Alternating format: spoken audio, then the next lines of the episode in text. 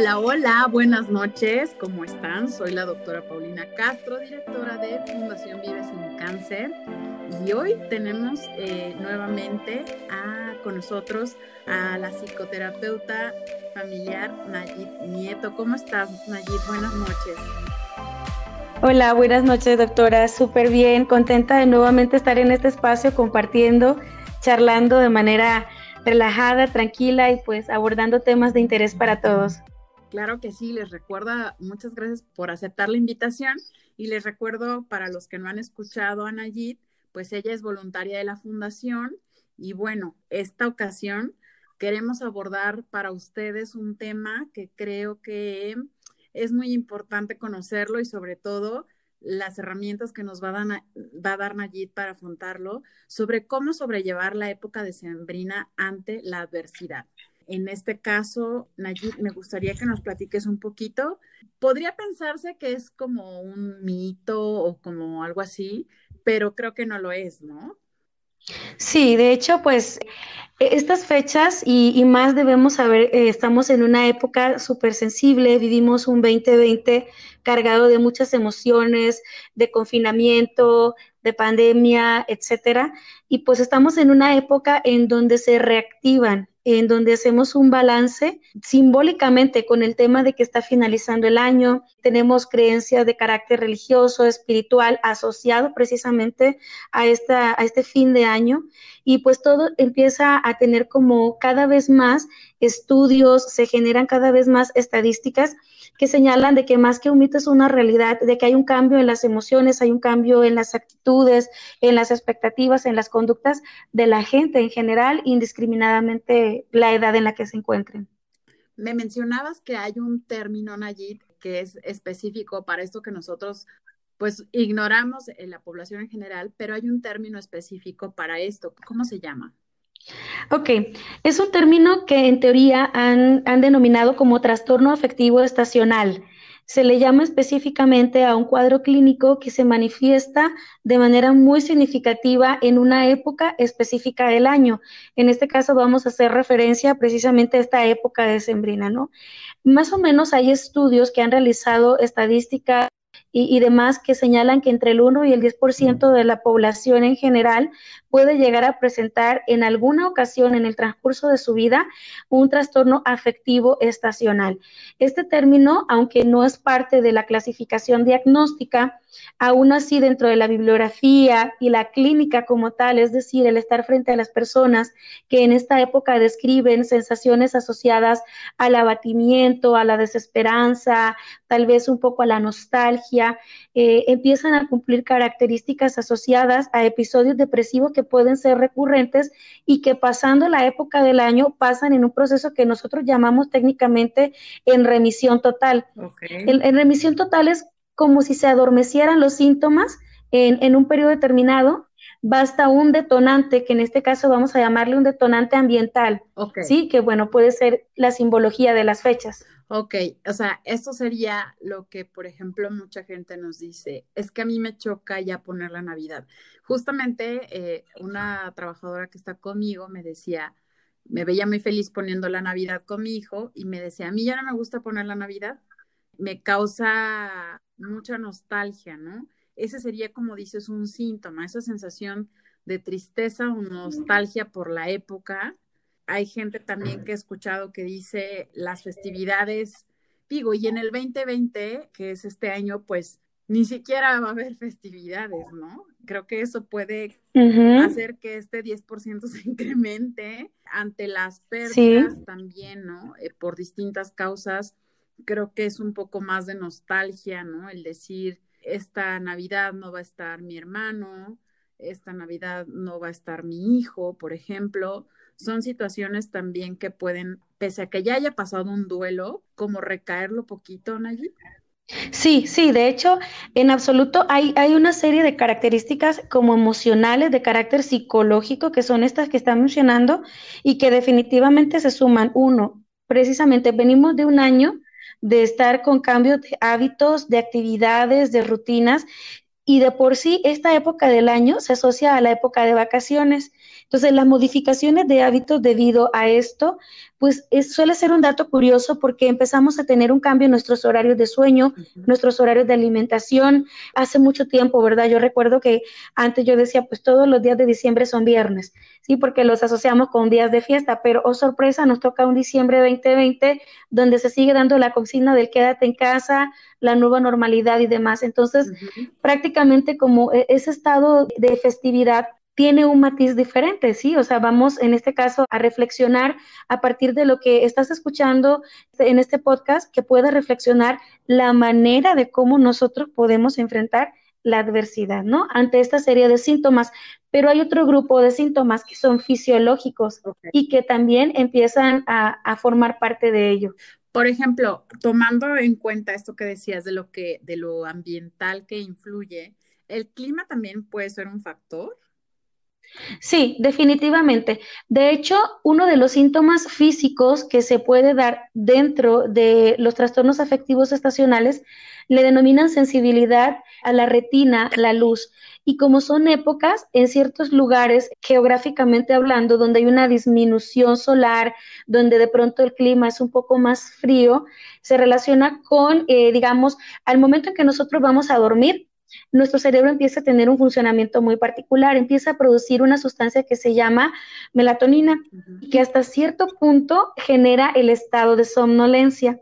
Entonces, en ambientes tenues de frío, oscuro, grises, la información que está recibiendo mi cerebro pues tiene que ver precisamente con esta parte en donde empiezo a evaluar que debo estar en un estado de somnolencia, en un estado como de agotamiento, preparándome como para dormir y la gente refiere dentro de sus síntomas físicos precisamente como este estado de somnolencia asociado al hecho de sentirse triste, al hecho de sentirse nostálgico.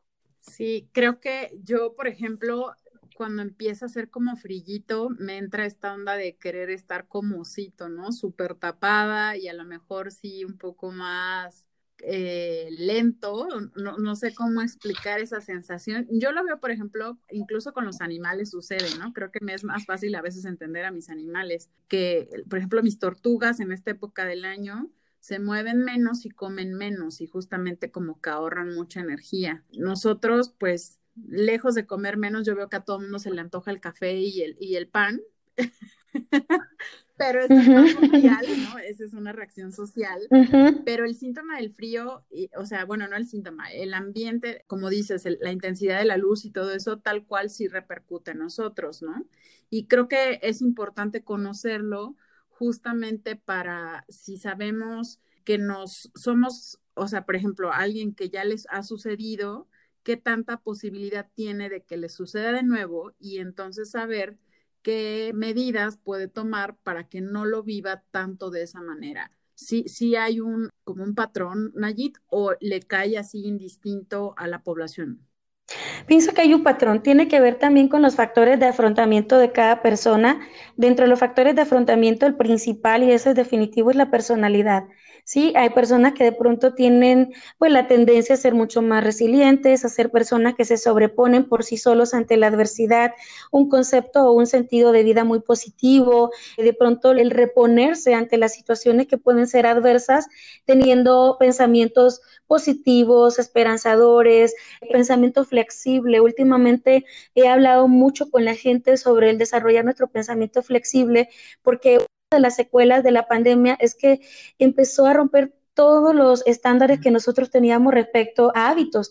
Entonces, la frustración que se vive porque las cosas no salieron como yo esperaba o pensaba, genera estados emocionales precisamente asociados al enojo y la habilidad. que lo previene? Un pensamiento flexible, que se adapte al cambio, que se adapte a las circunstancias. Exacto, porque a veces esa, me decía una persona, que había tomado mucho tiempo aprender a como organizar y a planear y que lo que le enseñó ahora este año fue al revés, a no planear, ¿no?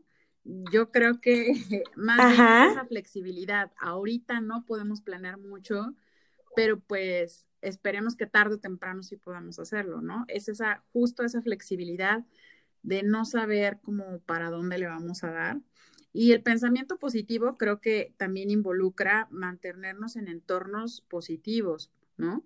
O sea, hay entornos no modificables, no vamos a poder eliminar el invierno, claro está, ¿no? Sobre todo en lugares donde pues sí es muy, muy frío o, se oscurece bastante. Pero, por ejemplo, sí podemos modificar el ambiente físico, ¿no? Por ejemplo, mantenernos, no sé, salir a caminar al exterior, ventilar bien la casa, abrir las ventanas, no sé, se me ocurre, o mantenerte con personas o diálogos que no te jalen a lo mismo. Fíjate, bueno, no sé qué, qué, qué más quieras tú comentar de esta parte que estoy pensando. Sí, excelente. Me parece bien porque se relaciona un poco con una serie de recomendaciones que precisamente surgen para proteger nuestro bienestar mental durante esta época y señalan específicamente, o sea, las investigaciones cada vez más sugieren, uno, entender que esta época puede ser una época de mucha sensibilidad a canalizar, por ejemplo, como en hacer gastos, ¿no? O sea, se incita mucho a las compras. Entonces, puedo dejar de canalizar en el comprar, en el gastar, de pronto en salir a caminar, en tener hábitos saludables. Ahora sí que pensar en todo aquello, en lo que sepas que involucra, ¿no? No solamente el tema de, lo físico, sino también lo mental. Probablemente también, ahorita decíamos un poquito, ¿no? O sea, nos sentimos muy entusiasmados al café con pan y demás, a la comida típica de esta época, pero también cuidarnos, ¿no? En, en este caso de la alimentación no romper nuestros hábitos de ejercicio, o sea, el hecho de estar en vacaciones y, de pausar actividades laborales, ahorita lo podemos decir entre comillas, pausar, seguir con nuestra rutina, ¿de acuerdo? Que no sea un pretexto como para decir, no son vacaciones y sedentarismo no ayuda mucho combatir la sensación de soledad. Algunas personas, por ejemplo, que ahorita precisamente se encuentran aún en confinamiento, están en cuarentena, personas, eh, población vulnerable y demás, poder combatir el concepto de soledad y gestionar de manera positiva sus expectativas, porque hay un punto interesante aquí. Una sugerencia muy, muy importante es que podamos distinguir entre lo que me dicen de cómo me debo sentir y cómo realmente me siento porque el mensaje que nos da la publicidad, la televisión, redes sociales y demás es que te debes sentir siempre feliz. Entonces hay que distinguir entre lo que se espera, o sea, la expectativa de cómo te debes sentir y cómo realmente te sientes. Entonces, de pronto no te sientes tan apático, pero te sientes de manera neutral ante la situación y tienes un concepto distinto del disfrute de la época de sembrina. Exacto. Creo que eso, eso que dijiste, bueno, en general todo me suena bastante porque dentro de esos factores ambientales, creo que otro que me ha tocado mucho ver frecuentemente es esa sensación de tengo que estrenar, tengo que llevar algo a la cena familiar, aunque sea pues la familia nuclear, tengo que cumplirle las expectativas a mis hijos y ese tengo que es externo y puede traerte un desgaste emocional, ¿no? Creo que ahorita no estamos para ese tipo de desgastes. Creo que además eh, la crisis financiera que ha traído la pandemia, hoy más que nunca nos invita a guardar esos recursos, ¿no? A lo mejor también descubrir que hay actividades, como tú dices, que nos pueden dar mucho más o aportarnos más, como el salir a caminar en familia, ¿no? A lo mejor mi hijo, mis hijos y tú te sales a caminar, obviamente con las medidas y lo que quieras, pero es una actividad que te va a poner en un modo positivo en el sentido de, de que estás haciendo algo bien para ti y que no te va a costar gastar tu presupuesto y que es tiempo de calidad con tu familia. Y creo que hoy, esta Navidad debería ser como una Navidad de reto fit. ¿No? Así de, hemos estado muy guardados, hemos estado comprando muchos postres para ayudar a nuestras eh, familias, etcétera. Creo que hacer una Navidad o época de sembrina sí, porque finalmente no, no, bueno, a mí me agrada hacerlo en tema de diversidad. No todo es Navidad, hay quienes tienen otro tipo de festejos, pero finalmente todo cae en las fiestas de fin de año. Y esto de estarle cumpliendo a la gente es complicado, muchas veces hasta de chiste, ¿no? Porque no sé si has visto memes, por ejemplo, ¿no? De, la típica pregunta de la tía, ¿no? De, ¿ahora sí vas a traer novio, mijita? O sea, sí, desde ese tipo de complacencias o complacencias de por qué tan sola y si lleva otro novio, por qué otro novio y si así, ¿no? O sea, creo que esta puede ser la más benévola de las temporadas sin exigirnos tanto a nosotros mismos ni a nuestros familiares Y ante una pérdida, también me gustaría que nos des un tip específico. Sí, antes de pasar a, ese tip que podemos hablar sobre la pérdida, esta parte que tiene que ver con el compararnos con los otros, es una época que podemos modificarla con otro sentido. Aquí la invitación es uno, es una época simbólica, vamos a verlo así, cronológicamente hablando, ¿sí? Si queremos darle un sentido distinto a lo emocional, es vámonos a lo cronológico. Ok, lo simbólico aquí es, estamos en cierre de año, entonces puedes sentarte a replantear tus metas, haz un balance de tus expectativas del año, de tus logros del año. Revisa y analiza cuáles son las metas que alcanzaste. He sugerido a algunas personas con las que he conversado en, estas, en estos últimos días, dale un porcentaje, porque la pregunta cerrada es, ¿qué lograste? Y la respuesta cerrada es, no logré nada. no, ¿sí? Entonces, eh, es imposible. sí, ajá, exacto. Y yo les he cambiado la pregunta y digo, ¿en qué porcentaje has logrado las metas que te propusiste. Entonces, al cambiar la pregunta, ¿en qué porcentaje? Obviamente es una impresión subjetiva.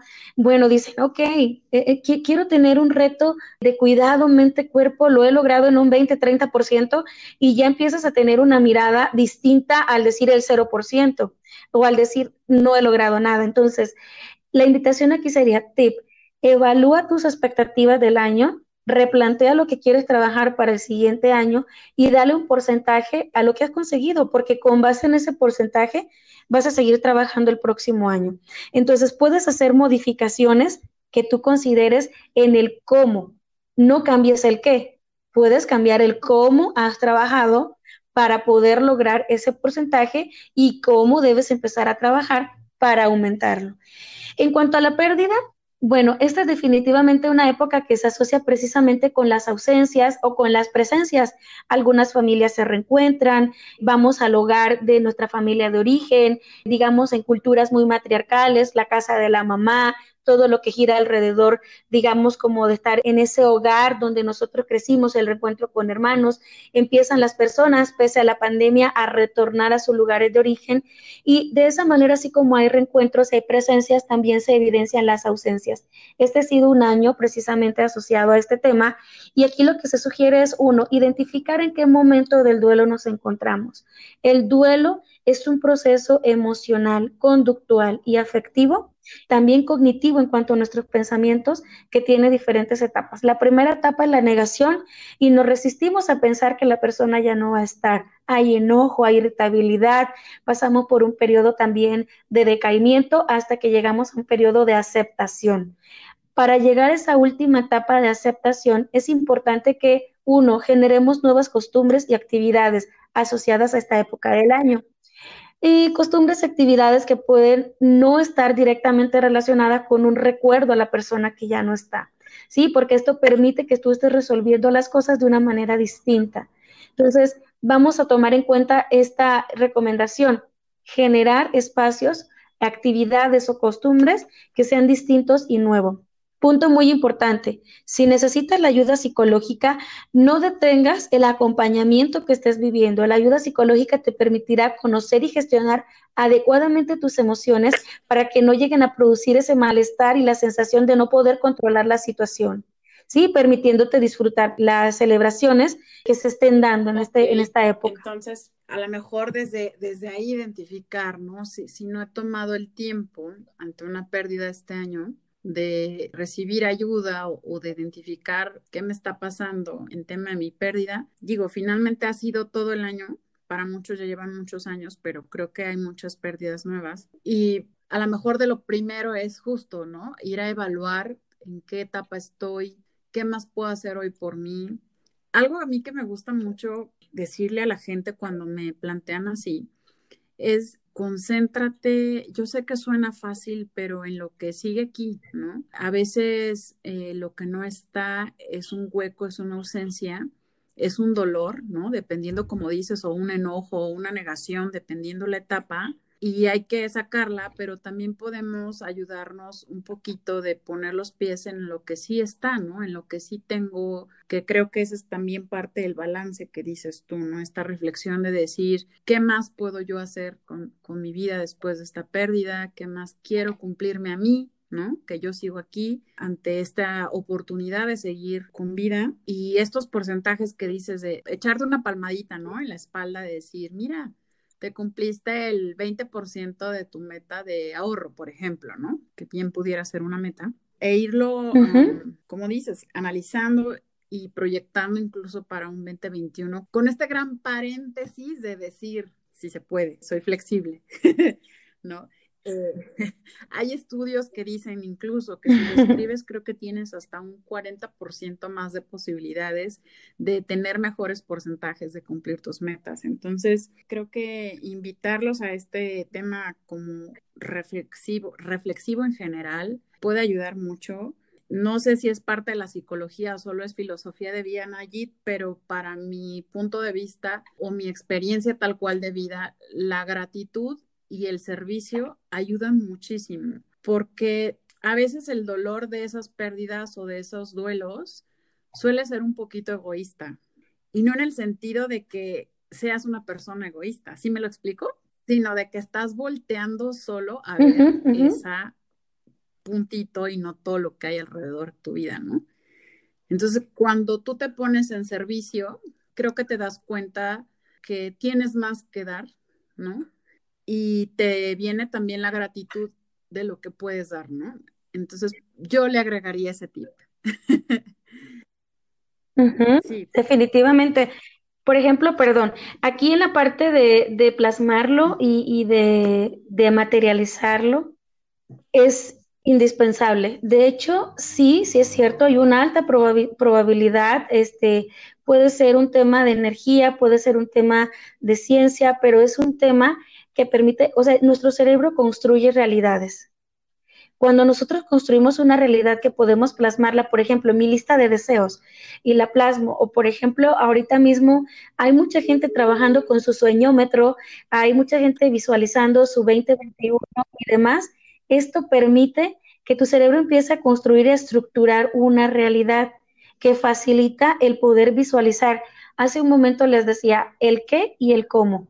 Cuando tengo esa lista de posibilidades, sueños, expectativas, logros plasmados por escrito, lo pongo en la nevera, lo pongo en mi cuarto, en el espejo y estoy recordando, muy probablemente voy a estar estimulando áreas de asociación y motivación que me van a permitir a conseguirlo. Y pues definitivamente es algo que nosotros pudiéramos agregar como un tip, el fomentar como estos principios que tienen que ver como con la realización personal.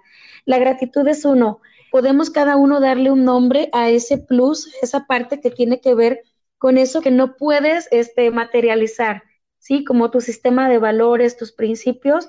y bien, claro que, sí, es un buen tip. Creo que tips podemos encontrar un montón.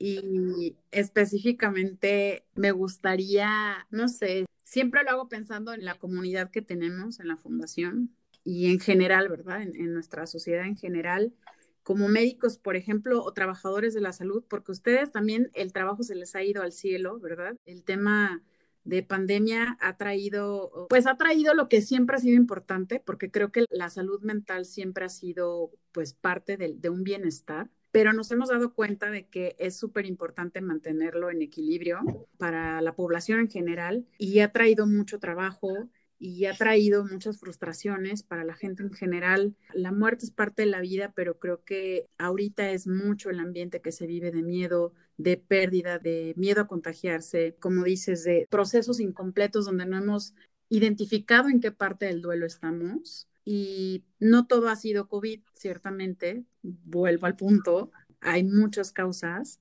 pero tengo muchas personas que tengo ahorita en mi cabeza a quienes quisiera como una fórmula mágica que yo sé que la magia no existe, para que estas épocas no sean un dolor de cabeza y encuentren la forma más grata de vivirlas. Porque finalmente vivir es lo más bonito que existe, por eso se llama Vive sin cáncer. Quienes han perdido la batalla este año y sus familias, a veces yo quisiera tener como la palabra mágica para decirles, te sano, ¿sabes? Te sano desde adentro, te sano tu mente, te sano tu alma, pero es todo un proceso. Creo que la paciencia y como te decía, la benevolencia es la gratitud, son cosas que pueden ayudar un poco desde la experiencia de todas estas cosas que me vienen a la cabeza de muchos pacientes y familiares y amigos. Y creo que por esto es este regalo, Nayit, de este podcast para esta temporada, porque lo considero un regalo, el que tú puedas platicarnos en tu experiencia, tanto profesional y teórica como en la práctica, ¿verdad? Muchas gracias. Sí, de hecho, pues el poder fomentar ese tipo, digamos, como de sensaciones, es el propósito. Buscamos generar en cada una de las personas que nos está escuchando, que nos sigue en nuestra página de Facebook, de Instagram, con las diversas actividades que realizamos, no solamente para beneficiarios de la fundación, sino al público en general, encuentra un mensaje. Cada persona toma de las transmisiones, de los videos, actividades, etcétera, algo que aporta a su sentido de vida. Esas palabras mágicas o esa fórmula mágica pienso que puede estar activada en un momento particular con cada persona. Sin embargo, a todo esto que comentamos respecto al aumento de la consulta, al aumento de la atención en cuanto al tema emocional que se está dando debido al tema de la pandemia, pues también es el hecho del duelo, ¿no? Que se genera respecto a las pérdidas o a las crisis de ansiedad que presentan las personas con miedo a enfermar. La fórmula mágica está muchas veces en cambiar la manera en cómo percibimos los pensamientos que tenemos, poder identificar y muchas veces hago esta referencia como cuestionate a ti mismo, ¿sí? En el momento en que tú te cuestionas a ti mismo, puedes decir, ¿realmente esto me está afectando o realmente de qué manera creo que puedo yo resolver esto y me empiezo a hacer preguntas, como ese proceso, ese encuentro contigo mismo, así tenemos uno de nuestros videos ahí en nuestra página de Facebook de Vive sin Cáncer, un video en donde hablamos del encuentro contigo mismo y que te puedas cuestionar, hacer introspección y revisar qué te estás diciendo. Muy probablemente encuentres respuestas que tengan ese plus de ser algo mágico porque inmediatamente te desconectas de ese racimo de pensamientos que se desatan ante algo negativo, lo detienes y empiezas a crear una realidad distinta, empezando por lo que piensas. Cuando menciono crear una realidad distinta es cuando tú modificas lo que piensas, modificas lo que haces.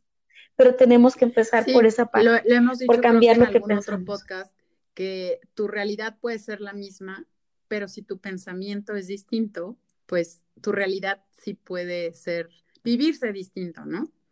Y en cuanto, por ejemplo, ya definitivamente que tenemos redes sociales, que ahí pueden ver algunos de los videos que los voluntarios como tú nos hacen favor de compartir.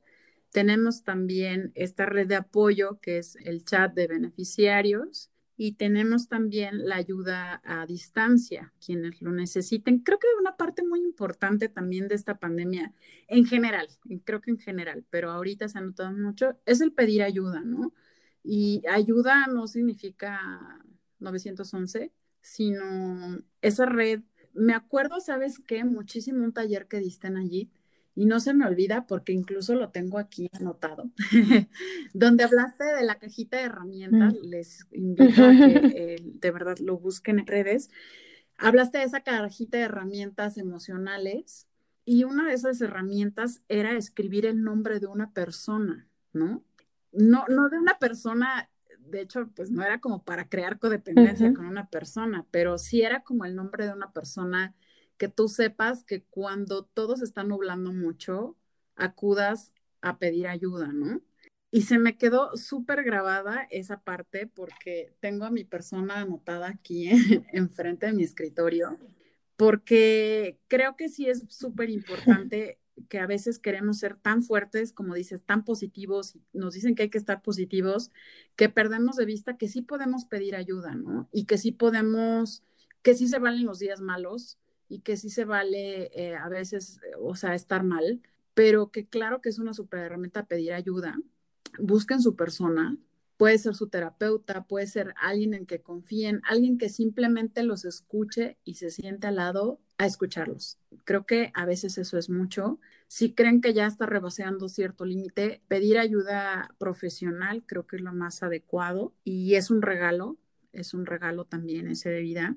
Y bueno, quienes estén escuchando el podcast y crean que necesitan ayuda, acérquense a nosotros a través de nuestras redes sociales y podemos canalizar esa ayuda para ustedes. Detrás de, de esto hay un gran equipo que ya ni siquiera lo conocen a todos, pero hay un gran, gran equipo trabajando para que justamente este tipo de eventualidades sean más llevaderas, ¿no? Como dices tú, cambiar los pensamientos para que esta realidad sea menos dolorosa.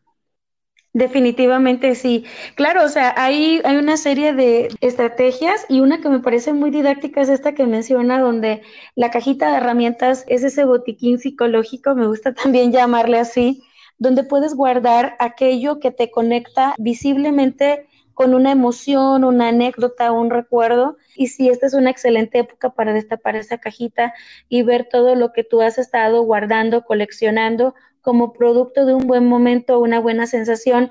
En algunas ocasiones puede ser también muy recomendable. Hablando de este punto precisamente de modificar lo que piensas, escríbete a ti mismo un pensamiento que necesites leer o revisar en una ocasión en donde tenemos esa visión de túnel, como que sientes que no hay una salida, que te sientes como en ese estado de poca reacción. Busca tu cajita de herramientas y revisa hay una serie de actividades más que podríamos agregar desde fotografías, llaveros, algo que sea simbólico y que conectes con una emoción positiva.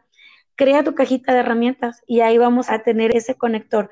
Por otro lado, definitivamente esa persona que también podemos llamar nuestro 24/7 es alguien con quien podemos conectar, puede ser desde lo profesional o emocional. Fundación Vive sin Cáncer está acoplándose precisamente a esta época en donde a través del acceso a las actividades que están en la página te permiten en cualquier momento no poder retroalimentar información y estamos muy receptivos a leerlos, a escucharlos y bueno, con todo el gusto y el cariño que tenemos por todos los beneficiarios, familiares y el público en general de compartir toda esta información en cuanto a salud mental, física. Bueno, es un equipo que, cada vez más, como menciona, estamos de creciendo. Hecho, cuando lo sigo pensando, pues lo que yo les digo, ¿no? Vamos armando ahí para la posteridad, para cualquier persona, a veces no solo, no porque sea cáncer, eh, la enfermedad, a veces son simplemente, por eso lo nombré adversidades, ¿no? Son adversidades que muchas veces son temporales y otras no, pero al menos el momento caótico, crítico, la tormenta, como le quieran llamar, sí es temporal, ¿no? Y a medida que lo hagamos con más apoyo y más amor, será esa resiliencia pues más, llegará eh, mejor, creo, ¿no? Sí, sí, que definitivamente así es. Hay que hacer que suceda. Es buenísimo. Aguas con la música que escuchan. hay, tantos, tantos y tantos que, se me ocurren de lo que es como poner, así como usamos ahorita en pandemia el, el cubrebocas o la mascarilla, la careta, perdón, bueno, la mascarilla también es buena porque para la piel, no se crean. es parte del amor y del autocuidado pero sí podemos eh, mentalmente pensar en qué mascarilla es la que voy a usar para hacer más llevadera esta adversidad, ¿no? O sea, y esa mascarilla se puede llamar, no voy a escuchar tal música porque me pone mal, no voy a ver a tal persona porque de verdad, de verdad no me ayuda. Y creo que a veces son esos pequeños límites que sí son, de verdad, como un cubrebocas, ¿no? Definitivamente así es. En nuestra armadura, nuestra capa de protección en el buen término, ¿verdad? Que, que, construimos a partir de los recursos que podamos tener a nuestro alrededor. Tus pensamientos, nuevos hábitos, nuevos propósitos, gente positiva, una red de apoyo constituida por amigos, profesionales y demás, digamos, como que elementos externos a ti que sabes que puedes eh, tener presente para enfrentar adversidad. Quieres lo externo y si no te viene bien, no pasa nada, no quedes bien con nadie, apaga tu celular, no entres a Facebook, disfruta el presente y el que está ahí al laditito de ti. Y creo que a veces ese es un buen consejo. Sí, claro, precisamente el, el punto del reencuentro en la familia en esta época del año también tiene que ver un poco con esa nostalgia de empezar a ver a la gente, de empezar a, revivir momentos. La mayoría, yo creo que de, las personas en edad adulta empiezan a tener también como esa añoranza, esa parte de la infancia que asocias con el regalo, con el momento especial. Entonces, vamos a valorar, a empezar a identificar el significado, ¿no? De la presencia de quienes están con nosotros y poder eh, empezar a tener un ritual de gratitud, como comentábamos hace un momento, un ritual de gratitud, de empatía, de cercanía, de apapacho, porque definitivamente ahí tenemos la clave, en el amor y en el hacer que suceda a través de nuestros pensamientos. Nostalgia, esa remembranza que viene mucho conforme pasa el tiempo, me he fijado que en la gente mayor se da un poquito más, no sé si sea perfiles de personalidad o realmente sea lo que yo creo, que en la gente mayor se va viendo porque pues justo van perdiendo o van viendo pasar más el tiempo, el aprendizaje creo de la vida es mayor, pues las heridas, a veces también las cicatrices van quedando por ahí de los aprendizajes, pero creo que también ahí está, como dices, el hacer que sucedan las cosas y el trascenderlo, ¿no? O sea, porque tampoco somos, este es otro tema, es como regresarme a la parte esta que decíamos de no cumplirle a los demás. O sea, si no quieres ir a, no sé, digo, sé que hay gente que sí va a acudir con papá, mamá o al menos un par de familiares. Si te llena de pánico que te pregunten porque te divorciaste, por ejemplo, pues cuídate primero a ti, ¿no? O sea, no quieras cumplir la expectativa de alguien más si tienes miedo, por ejemplo, a que te pregunten, ¿sabes qué es una pregunta que viene mucho a mi cabeza? O ese terror que a veces les veo, no quiero que ni me toquen el tema que perdí a mi hijo este año. O sea, ¿cómo te blindas ante una situación tan fuerte como es la pérdida de un hijo? Definitivamente, es, es, mucho, o sea, nos cerramos a la posibilidad de pronto de revivir este momento no solamente por la etapa de vida, como menciona, por ejemplo, como la gente mayor, todos esos abuelitos y demás que viven una etapa que en teoría conocemos como etapa de generatividad versus desesperación.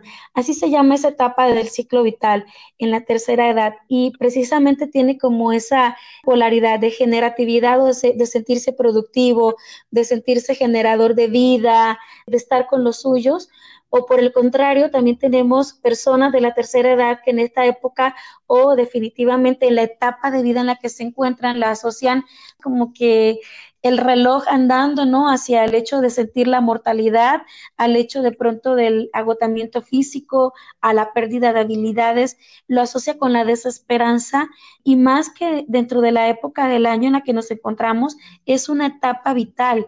Tiene que ver mucho con circunstancias que hay alrededor de la calidad de vida que haya tenido la persona y las relaciones interpersonales, ¿no? El apoyo emocional con hijos, la familia este, de origen, los, la familia nuclear, y por otro lado, el vivir estos encuentros y que sean temas álgidos, el hablar sobre la muerte, las pérdidas, algún cambio significativo. Muchas personas también tuvieron pérdidas, pero de trabajo, gente que cerró su negocio. O sea, son duelos en cuanto a situaciones materiales que se traducen en sueños, que en esa persona 10, 15 años atrás estuvo trabajando por eso que este año perdió.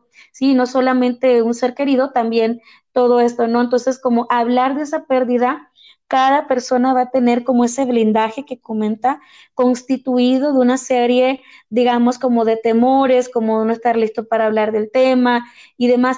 Aquí yo invitaría a la asertividad por parte de quien no se siente listo para hablar, pero también invitaría a quien de pronto generalmente busca información a la prudencia, ¿no? Entonces es poder identificar ese límite, digamos, que muestra claramente la otra persona y muchas veces la mejor forma de acompañar es decir, aquí estoy y en el momento en que lo necesites, puedes contar conmigo. O sea, dejar la puerta abierta y, no irnos bajo la idea de tienes que sacarlo, hay que hablarlo, porque pues podríamos estar presionando a alguien que en ese momento tal vez todavía no se siente listo, porque no sabemos en qué etapa del duelo se encuentre respecto a la pérdida que haya experimentado y que en esta época de estar haciendo ese balance o estar recapitulando, pues le produce sentimientos de desesperanza, nostalgia, melancolía. Me encanta como siempre, como que divides todo y lo separas súper bien desde, desde la parte teórica. Pero eso que decías de aquí estoy, me dan ganas de hacer un cartel gigante para la fundación.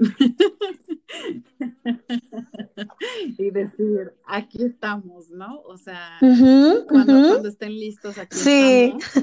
Y en términos generales, como dices, sí ha habido muchas pérdidas, no solo emocionales ni afectivas ni de metas, sino también materiales.